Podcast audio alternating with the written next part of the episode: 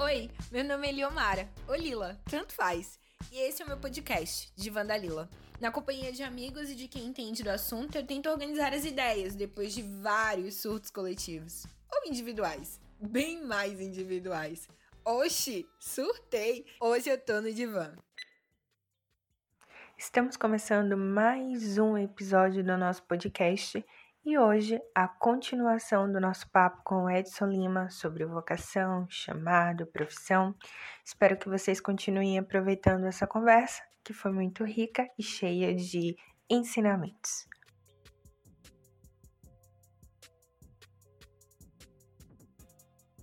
médicos são mais importantes que enfermeiros, jornalistas mais importantes que publicitários, advogados Não. melhores do que economistas, biblioteconomia faz o quê mesmo? Essas são é. frases ainda repetidas por nossa sociedade, disseminadas é. como agulhas que estouram balão do sonho de alguns jovens. É. Vivemos em uma sociedade que gosta da, de como não cair na armadilha de considerar que funções menos ou mais importantes ganham muito e pouco dinheiro. Como não cair nessa armadilha, né? É. É, é uma pergunta muito forte. Dicotomia é, vem de divisão, né?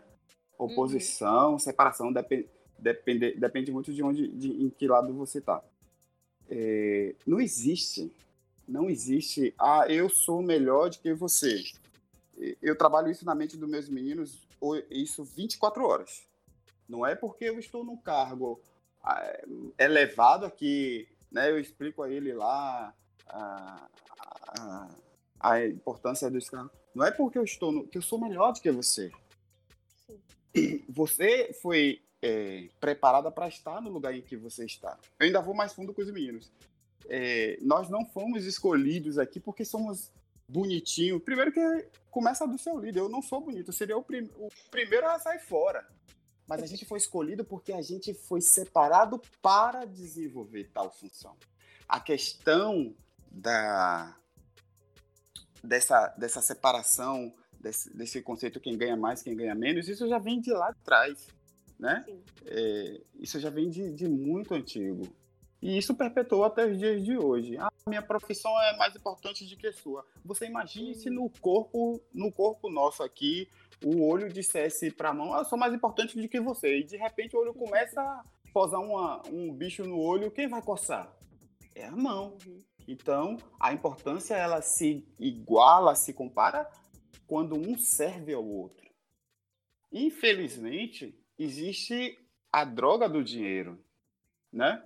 Que é o que é o que divide, é o que separa, é o que distancia as coisas, o significado das coisas, né? É... Infelizmente, não deveria existir. Uhum. Existe, né?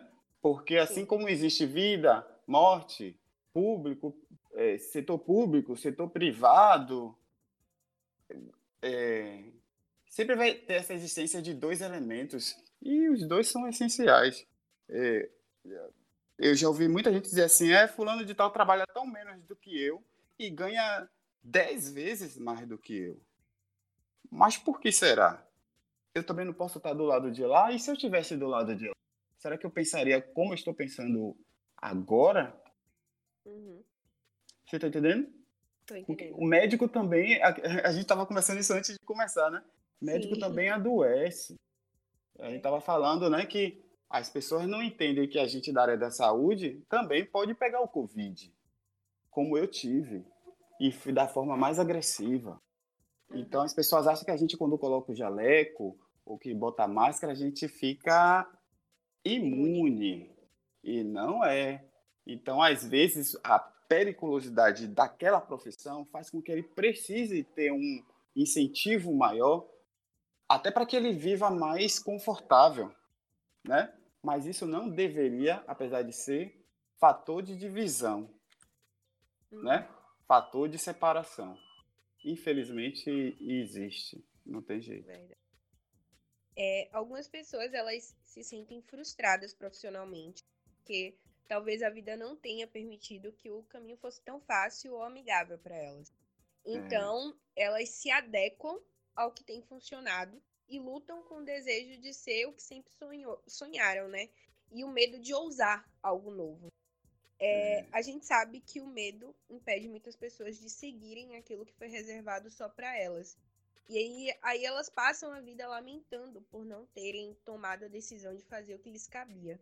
Como ter a coragem para ir com medo mesmo? É, o medo, o medo faz parte né, do processo de sobrevivência. Você imagine quem vai, quem tem a probabilidade, a chance de, de morrer é, primeiro, o, o, a pessoa que sabe nadar ou a pessoa que não sabe nadar? Não sabe. A pessoa que Na sabe verdade, nadar. é que sabe. É a, a que, que sabe. É, Sim. porque ele tem tanta convicção de que eu sei nadar, vou me jogar em qualquer água, eu sobrevivo. Uhum. O medroso, ele é prudente. Ele chega até um máximo que permitido para ele. Tá entendendo? Então o medo faz parte, faz parte do processo de sobrevivência no mundo. Isso imagine um mundo sem pessoas medrosas, né? Então você já pessoa que não sabe nadar entrar no rio e atravessar tranquilamente? Uhum. Primeiro ele se prepara, treina para depois enfrentar a travessia. Então, medo é bom na medida certa. Tem que associar medo com desejo. Meu desejo é chegar do outro lado da maré. Mas para isso eu preciso do quê? Aí é o medo, né? Você com medo, você diz, não, eu não vou atravessar assim. Porque aquele que sabe nada, ele se preparou. Por isso ele, ele, ele atravessa tranquilamente. Então, o medo faz parte de qualquer processo. Quem aqui que nunca chegou numa seleção e enfrentou um frio, né? A uhum. pele ficou, né? Os dedos. Faz parte, é o que te protege. Acho que medo é essencial em qualquer situação. Em qualquer situação. Eu tive medo. Ah, Edson, você foi diagnosticado, você está com Covid, precisa ficar em casa 14 dias. Eu tive medo. E meu medo me fez ficar em casa 21. Você tá entendendo? Entendi. Perfeitamente. É, no app TikTok, né, aquele aplicativo que a galera faz dublagem, tem uma guria que faz vídeos sobre os cursos de graduação. E ela fala sobre os principais pontos de cada curso e o valor que a sociedade acaba atribuindo a essas funções, né? Claro que nem todo mundo precisa saber as especificações de cada profissão, né? O que cada profissão faz detalhadamente. É. Mas a galera nem se dá o trabalho de perguntar a diferença antes de afirmar que é tudo a mesma coisa. Só dando um exemplo. Ah, disso. Confundem zoologia com medicina veterinária. É. Juram de pé junto que enfermeiro escolheu a profissão porque não passou em medicina. É. E quem faz administração é porque não sabe o que quer da vida. Ou não gosta de Existe... matemática. Exatamente. Existem profissões que, que, carregam o estigma de não serem úteis à sociedade ou é. serem pouco valorizadas. É. E algumas pessoas que optam por essas carreiras lidam diariamente com a dúvida em relação à escolha é. profissional. Em situações é. como essa, qual a melhor forma de reconhecer a utilidade de uma função? Pronto. A, a pandemia res, responde tudo isso. Você, você, entende? O enfermeiro, Sim. ele nunca foi tão, tão cogitado nos últimos tempos quanto agora. Tão recogitado, não. Cogitado, não. Tão é, valorizado. valorizado. A ponto de, de, de, de... Porque assim, ó, uma unidade de saúde sem enfermeiro não é uma unidade de saúde. Uma unidade de saúde sem é. médico não é médico, é um conjunto, é uma equipe multidisciplinar, né? É, é, a, a pandemia fez isso, ela separou, mostrou a necessidade de cada, de cada profissional dentro do seu quadro. Você imagina um, um, um hospital hoje sem um administrador? Sim. Em que as estaria pessoas diziam estaria o caos. Eu tenho N amigos administradores que os caras são muito, muito, muito feras. Que, que, que se colocasse, eu não estou aqui discriminando a, a, a nosso, nosso governo, mas que se colocasse uma pessoa dessa que a sociedade não conhece, botasse uma pessoa dessa num cargo importante, eles domin, eles fariam uma diferença singular no, nesse, nesse contexto que a gente está vivendo da pandemia em que ninguém estava preparado para isso. E que cada profissão precisou sair e ficar dentro especificamente da sua zona de conforto para desenvolver o seu trabalho ali dentro, mais ligado com os demais. né? Uhum. Olha a importância de um economista. A gente nem ouvia falar tanto de economia. Olha hoje como o mercado de, de, das ações, ó, quanto o dólar pode chegar a, a seis reais. Olha como influencia uhum. um, um, simples, um simples vírus aqui falando né, numa linguagem bem simples. Ele não é simples, Sim. o vírus. Ele é bem complexo. Complicadíssimo. Então, e, olha quanto as, as, as publicações dos, dos publicitários, olha como elas ficaram muito mais é, é, didáticas de ser entendidas para a sociedade uhum. que não sabe ler ou escrever. Então, quem valoriza o que é a gente. Uhum. É, você imagine eu, como bioquímico, é, não ter habilidade na, na, na, na, na hora de discutir ali com a equipe médica o, a, melhor, a melhor leitura de um exame de laboratório, né? Em que as uhum. células se movimentam e tal, e que a gente está enxergando de uma forma como químico e ele está enxergando de uma forma. Você está entendendo? Então, as profissões hoje, todas estão unidas, muito unidas, coladas, onde termina a minha, começa a do outro, né? A equipe de enfermagem, é, tem vários amigos enfermeiros, amigas enfermeiras que fazem, desenvolvem um, tão, estão desenvolvendo um papel é, singular na sociedade com essa agonia que a gente está vivendo, que a gente não sabe nem quando termina. É, tenho um amigo administradores que estão nesses hospitais de campanha que é, aquilo que eles aprenderam na academia, que não ficando é, na prática no seu dia a dia, porque as coisas estavam tudo muito engessada. Hoje tudo desengessou. Tá assim, ó, vamos fazer dessa forma porque aqui é específico para ir. Você tá entendendo o que eu tô falando? Então, tô entendendo. O vírus veio para mostrar a todo mundo que todos nós somos iguais e que todas as profissões são importantes, assim como a sobrancelha é importante no corpo para não para fazer com evitar com que o suor caia no olho e, e, e impeça que a gente chegue no, no nosso objetivo principal, né? Porque imagine um corredor, um atleta correndo sem sobrancelha, o suor cai no olho, cai o suor é salgado, que vai, vai atrapalhar tudo. Vai atrapalhar a trajetória dele. Então é isso que uhum. a gente está vivendo hoje, entendeu? Eu acho que a Sim. sobrancelha está fazendo seu papel de sobrancelha. Eu acho que você está entendendo o que eu estou falando. É, olho está fazendo seu papel de olho, pé está fazendo seu papel de pé, é, cabeça está fazendo seu papel de cabeça, assim como o médico está fazendo seu, seu papel de médico, entrando em contato com outros médicos, especialistas no assunto. É por isso uhum. que a gente não aceita algumas opiniões de pessoas que desconhecem a, algumas áreas e dão opiniões é, às vezes até na, na mídia, e isso influencia diretamente no resultado é, principal da coisa, né?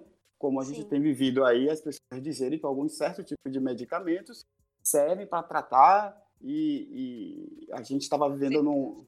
E é que não tem nada comprovado cientificamente, né? Minha cabeça ela é muito matemática.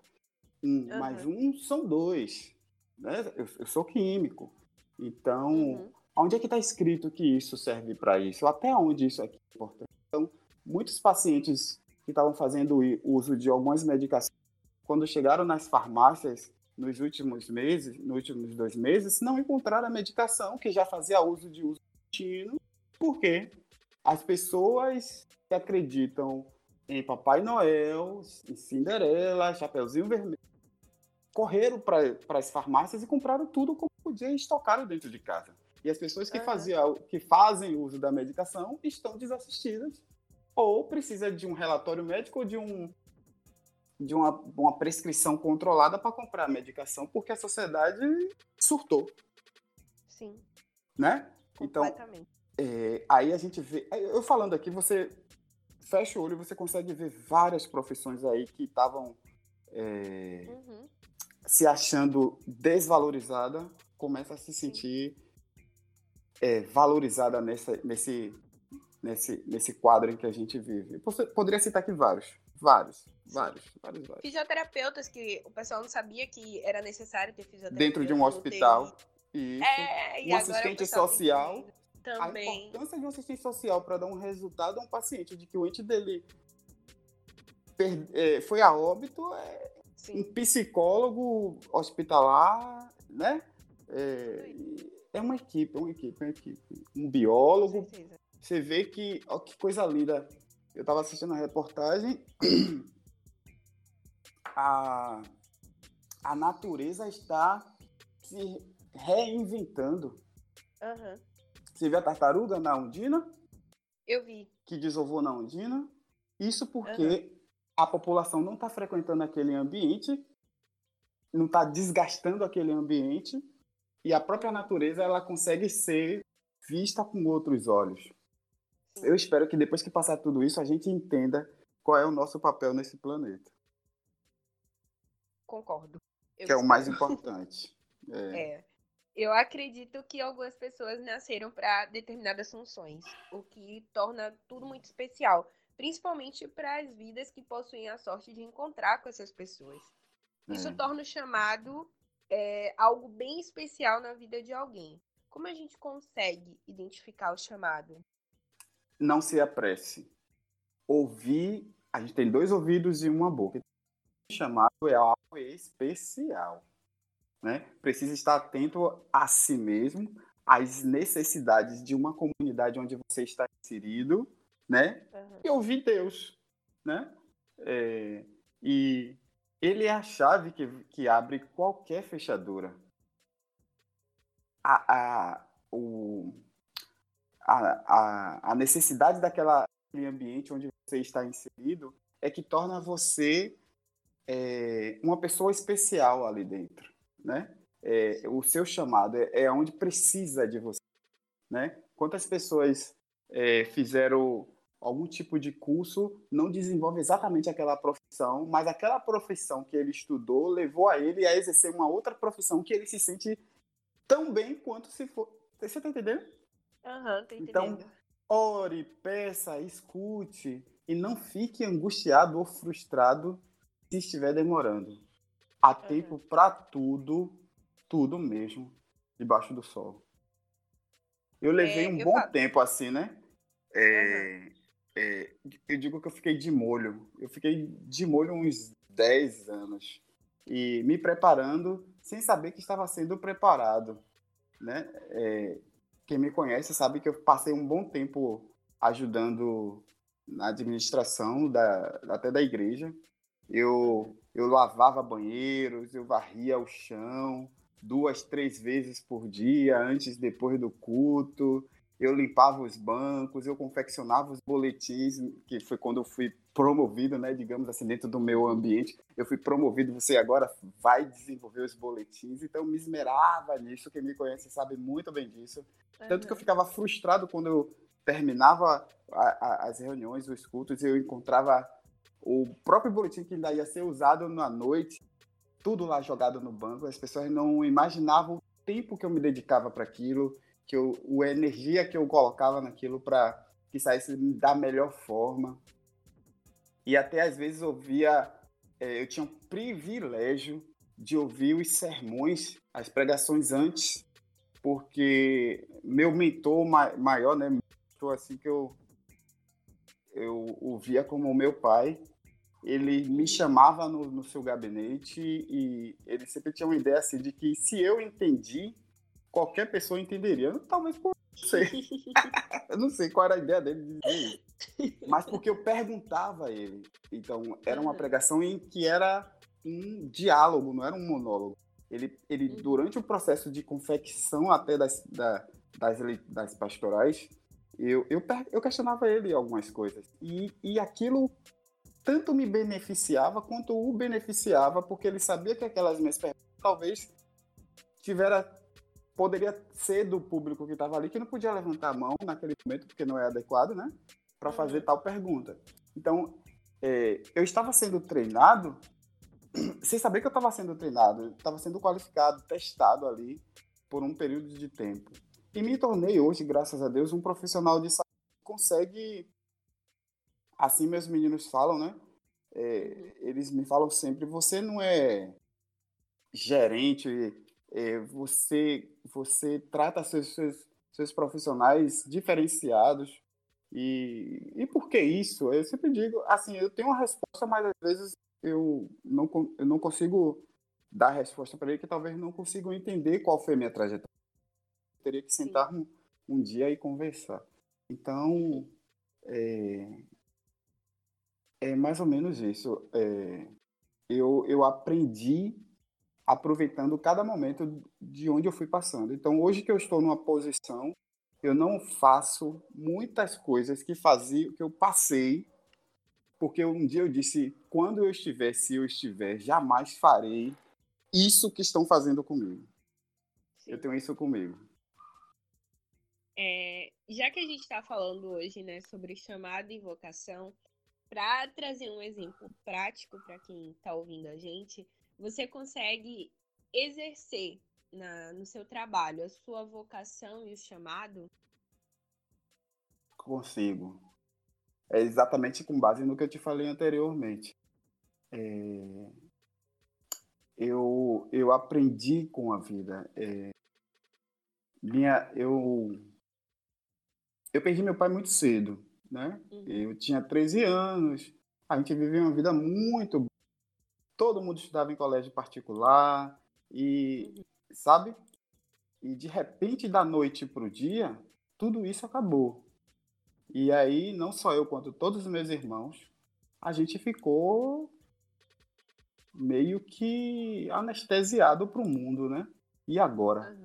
O que vai ser feito? E eu via isso dos mais velhos, porque eu sou do meio, e sentia isso no olhar de minha mãe. Então, eu não sabia, mas aquilo estava tava me fortalecendo ou me ensinando alguma coisa que um dia na minha vida eu precisaria usar. Então, uhum. a mudança de estilo de vida, as coisas que eu tinha, que nós tínhamos, não teríamos mais. Porque a base da minha casa, principalmente financeira, era a, a, as as empresas né, que meu pai tinha, as coisas lá dele, que sustentava a gente. Uhum. Então, as, meus irmãos mais velhos começaram a trabalhar muito porque precisava ajudar dentro de casa, coisas que eles não sabiam tra fazer, trabalhar, né? Apesar uhum. de que uhum. meu pai levava a gente finais de semana para o trabalho dele, para a gente ver como era que era desenvolvido né? Como é que ele chegava em casa com aquilo Principalmente os mais velhos. A gente passou a, a estudar em escola pública, que pra gente, pelo menos para mim, foi bem, bem marcante. Eu saí de uma escola muito boa particular é, e fui para uma escola pública assim. E, e, quando eu cheguei, eu, chegava, eu cheguei na sala eu via que os meninos estavam muito aquém da, do que eu tinha. E aquilo foi me anestesiando, me moldando o texto do que eu estava vivendo. É... E é difícil, né? Um, um, um, menino, um garoto entrando na, na, adolescência sem a presença de, um, de uma figura paterna para lhe dizer o que é certo, o que é errado, faça assim, não faça assim e tal. E aí entra né, o contexto igreja. A igreja se tornou um, um elo, né? Um, uma ponte entre a minha carreira hoje e minha, minha vida pessoal. Então entrou essa figura, né, do, de Carlos Antônio e Sueli, que foi uma das as duas figuras é, importantes assim no desenvolvimento do, do da minha personalidade, o amadurecimento. É, passei a ser remunerado por aquilo que eu gostava de fazer. Então isso era, eu, era uma curtição que no final me rendia dinheiro e eu conseguia ter as coisas em casa até para mim. Então eu, eu via muitas palavras é, desestimulantes. Que nada. É, não é assim.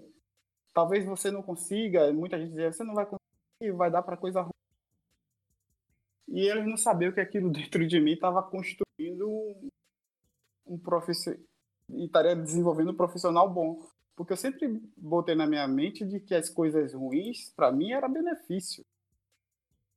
Entendeu? É como aquele xarope amargo que você toma e que você sabe que é o melhor xarope para tratar o problema que você tem. Não sei se você já, já percebeu isso, né? Aqueles, uhum. aqueles medicamentos mais ruins, aqueles que resolvem logo o problema, já percebeu? São os piores. É, são os de gosto de sabor mais ruins. Então, aí foi que eu vi a oportunidade de entrar na faculdade, entrei e tive muita dificuldade financeira por causa desse contexto que eu falei anteriormente de ter perdido o pai, que era ele que estava, né? Meus irmãos mais velhos já estavam em escolas é, salesiano, escola de engenharia e tal. Então, eu pensei em desistir do curso, porque o meu curso é muito. Na época era muito caro, né? Há, há 15 anos atrás era muito caro, era na faixa de mil e, e lá vai fumaça. Fora Ainda todo... tá nesse valor. É, mas hoje as coisas têm, têm, têm é, bolsas. Verdade. Não é nem mais bolsa, já é mochilas, Na época não né? tinha. Não, verdade. não tinha. Ou você entrava, estudava para se acabar para entrar na federal, que você ainda ia correr o risco de não formar no tempo certo por causa das greves. É, tinha, tinha, várias coisas. Mas, enfim, eu consegui é, conhecer uma figuraça. É, Dr. Estáquio Linhares, ele é até falecido, que me encontrou de cabeça baixa sentado. Eu, eu não gosto de falar nisso, que me deixa hum, é, bem emocionado. Eu não sabia mais o que fazer, não tinha mais dinheiro. E aí sentei.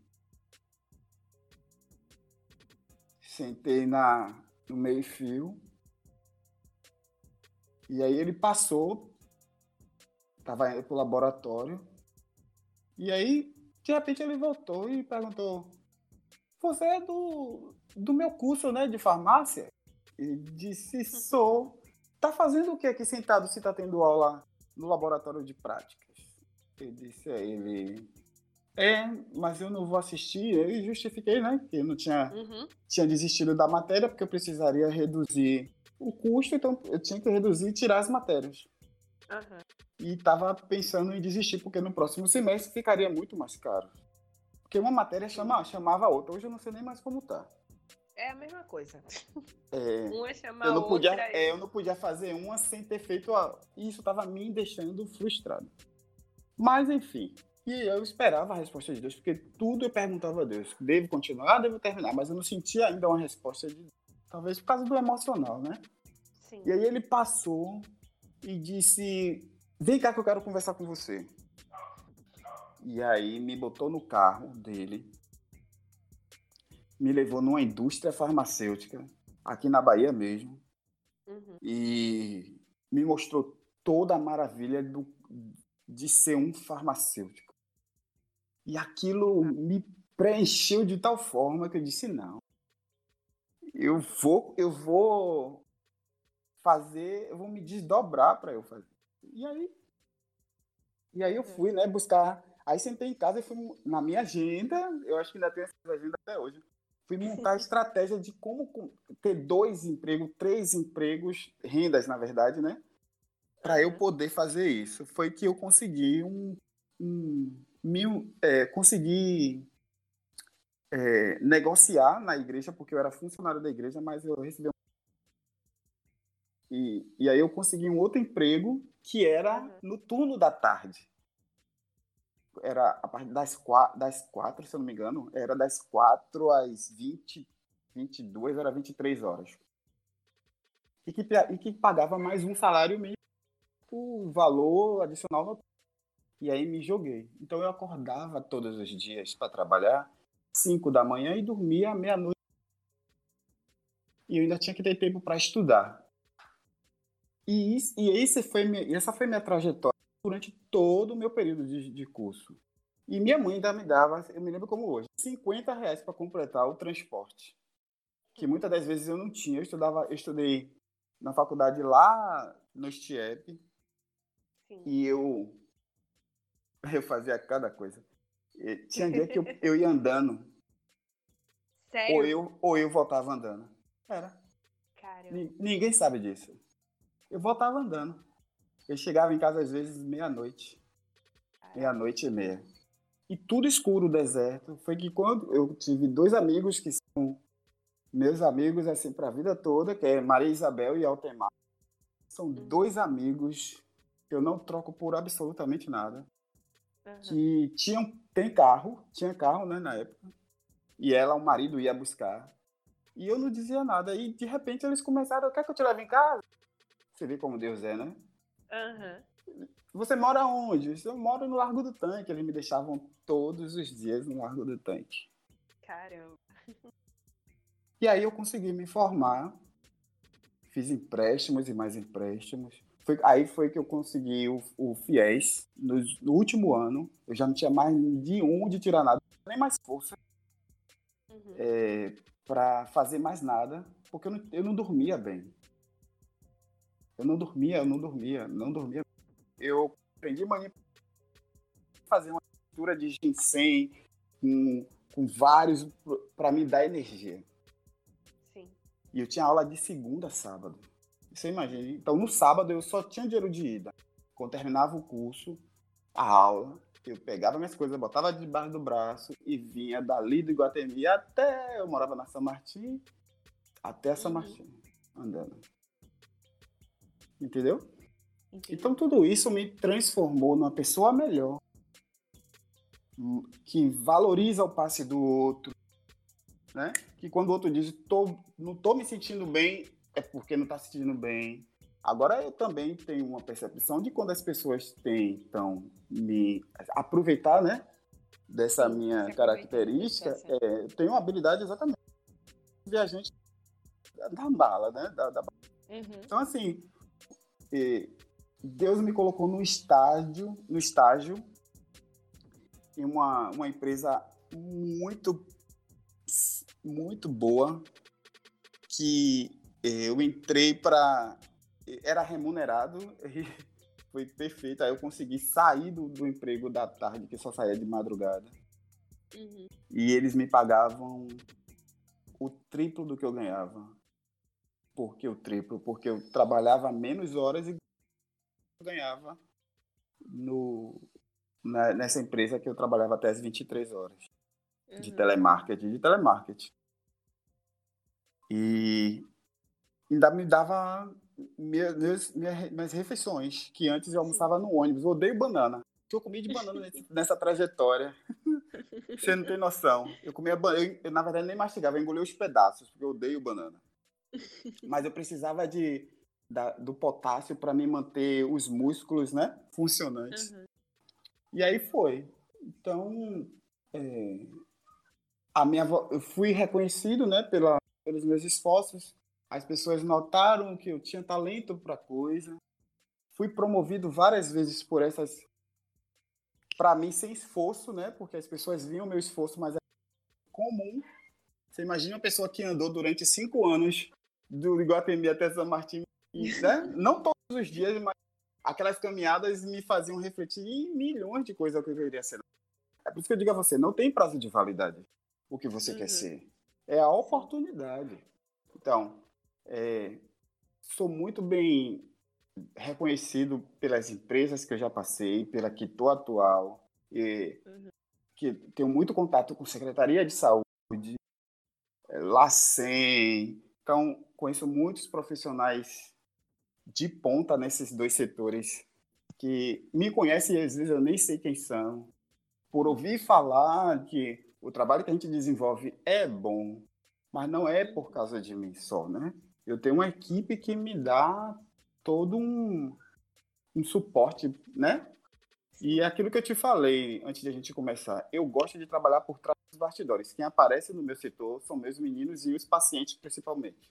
Eu sou aquele que fica lá atrás observando como é que funciona, onde tem que melhorar, onde que tem que colocar mais energia, onde eu tenho que tirar energia para colocar em outro. Eu sou é como se fosse um tabuleiro de, de xadrez. E olha que eu não sei nem jogar xadrez. E o dinheiro na minha vida é consequência de tudo isso, é o reconhecimento da minha habilidade. E aí, e, na sequência, vem o respeito, o carinho pela pessoa. É óbvio que isso não é de todos, né? Porque nem Jesus Cristo conseguiu agradar a todos, mas ele fez, deu até a própria vida para que todos estivessem hoje no, no nível, né? Uhum. É, de sobrevivência nesse mundo caótico. E mesmo assim ele não foi reconhecido como um, um, um ser bom. Então, essa é, é um pouquinho da minha história. Só eu quero agradecer de verdade por você ter topado. Eu sei que esse é um assunto bem delicado. A gente costuma pensar nessas coisas e a gente raramente vê alguém falando sobre isso ou contando a sua história quando se trata é. sobre esse assunto. Eu queria e... só dar algumas dicas, mas tu pode Sim. falar. É, eu vou te pedir é, é, cinco dicas. É mesmo? Pô, eu até preparei. Casou direitinho aí. Legal, no que bom. Final do, no final do podcast, eu sempre peço dica aos meus convidados. Que legal. eu queria te pedir cinco dicas para a gente descobrir, assim, ou, ou, entender o que a gente precisa fazer nessa uhum. vida. Primeiro de tudo, escute e não apenas ouça.